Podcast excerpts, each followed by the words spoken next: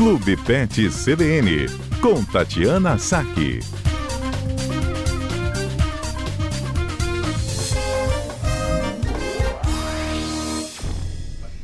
Agora a gente fala sobre animalzinho doméstico com a doutora Tati Saque, que é médica veterinária. A doutora Tati trouxe um ótimo tutorial para gente para a pessoa decidir se ela quer mesmo ter um animal doméstico e depois que ela adquire, caso seja a sua vontade, como lidar com esse animal, quais são as obrigações. E agora a gente vai relacionar animal doméstico com bolso. Quanto custa um animalzinho doméstico? Quais são os gastos que precisam ser previstos? Não é isso, doutora?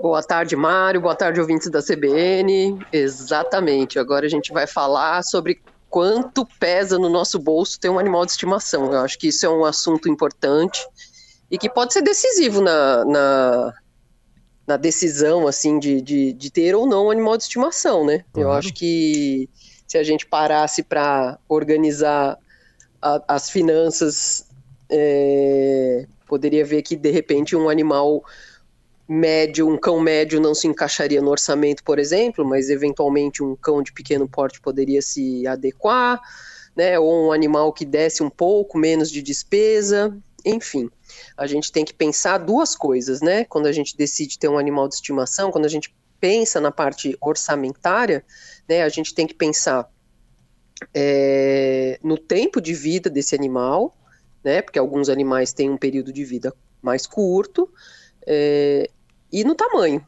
né? Então, assim, vale a regra de que quanto maior é o animal de estimação que a gente decide ter, com certeza o custo vai ser equivalente, né? Então, assim, porque o que mais pesa no bolso, né, na hora de você decidir ter um animal de estimação, é basicamente é, de todos os custos, o de alimentação, ele realmente é, é acaba sendo o geralmente o mais elevado, né? Então, a gente sabe que um pincher vai comer pouquinho e um São Bernardo vai comer ali um tanto considerável, acho que até mais do que a gente. Exatamente. E ração pesa, hein? E chega uma hora também que não pode ser qualquer ração. Se o bicho tem alergia, não tem jeito. Se você der uma ração que dá alergia, o dono não aguenta é, o cachorro é, alergia. Compra mais cara lá, né? É, tem questões aí importantes que a gente tem que considerar, né? Assim, tem, tem a questão da fase de vida, tem a questão de ter ou se o animal tem ou não algum tipo de doença crônica que vai precisar de um, de um cuidado a mais, né? É, o Instituto Pet Brasil fez um cálculo médio em 2022 né, para as diferentes espécies, considerando que o custo varia ali de acordo com o porte né, do, do, do cão, no caso, é, e os gastos ali com roedores, aves e peixes, eles calcularam um pouco diferente ali, fizeram o custo de aquisição de de gaiola ou de um recinto para você ter aquele animal, né? E aí, assim, um cão pequeno, né, que é considerado ali até 10 quilos, a média de, do custo mensal é de 274 reais. Com ração? Com tudo, ah. né? Tá considerando tudo, tá considerando tudo. Os cães de grande porte, que aí seriam cães até 45 quilos, o custo pode chegar a 420, a 425 reais ao mês. Hum. É, então, isso na média, né? Claro que se a gente considerar fatores isolados, a gente pode ter ali, depende da qualidade da ração que você vai dar, da frequência que vai ao veterinário, mas se a gente quiser fazer ali tudo direitinho, né? Vai, vai gastar nessa média aí. Os gatos custam, em média, 206 reais ao mês. É, já os roedores, é, 108, as aves 17 reais e os répteis, que aí eu não sei quais eles consideraram, em torno de 20 reais.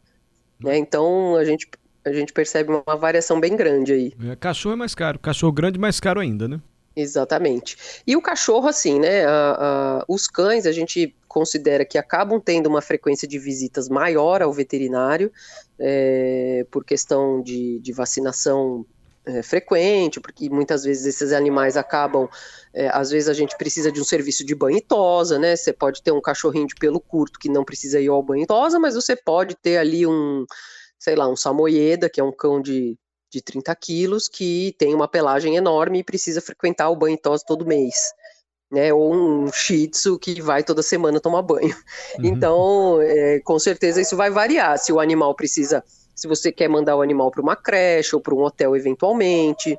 Então, todas essas coisas a gente tem que, a gente tem que considerar. Sem dúvida. Mais barato é ter um passarinho, né? uma calopsita, um bichinho desse, porque deu 17 reais pelo que você falou aí. É, é, pelo cálculo deles, 17 reais. Eu, eu, como eu realmente assim, peguei a informação de um instituto né, que, de, de referência. É, uhum. até fiquei assim, espantada, porque o valor é, é, um pouco baixo, realmente. Os peixes também têm um custo baixo se você tiver um aquário pequenininho, com 10 peixinhos, tudo, ele acaba tendo um custo de, de, de, de manutenção é, um pouco mais baixo. Uhum. Mas a gente tem que lembrar também que muitas vezes o descuido da gente, né, o descuido do tutor com algumas coisas essenciais, às vezes com uma questão de higiene ou na prevenção de doença, com, uma, com a vacinação correta, vermifugação, controle de pulga e carrapato, é, se ele tiver um, uma, né, se ele for negligente aí com esse assunto, ele pode chegar a gastar às vezes até três vezes mais para tratar desse animal depois. Né? Então a gente sempre fala que prevenir sempre é, é o melhor remédio. É, o barato pode ser muito caro. Tá certo, doutora. Obrigado por trazer essas informações para o nosso bolso aqui, para quem quer ter e cuidar do seu animalzinho doméstico. Obrigado, doutora Tati. Eu que agradeço. E a gente não pode esquecer que os itens, os itens supérfluos pesam bastante, tá? Às vezes a gente faz aquela comprinha por impulso Bem ali. Lembrado. pro nosso. O, o brinquedinho, é, pro, aquela, O brinquedinho, a roupinha que a gente achou fofinha, ou aquele refrigerante pro cachorro que não tem nenhuma necessidade, a gente acaba comprando por impulso e acaba pesando no orçamento. Muito bem lembrado, doutora. Até a próxima quarta-feira. Obrigada, até a próxima quarta.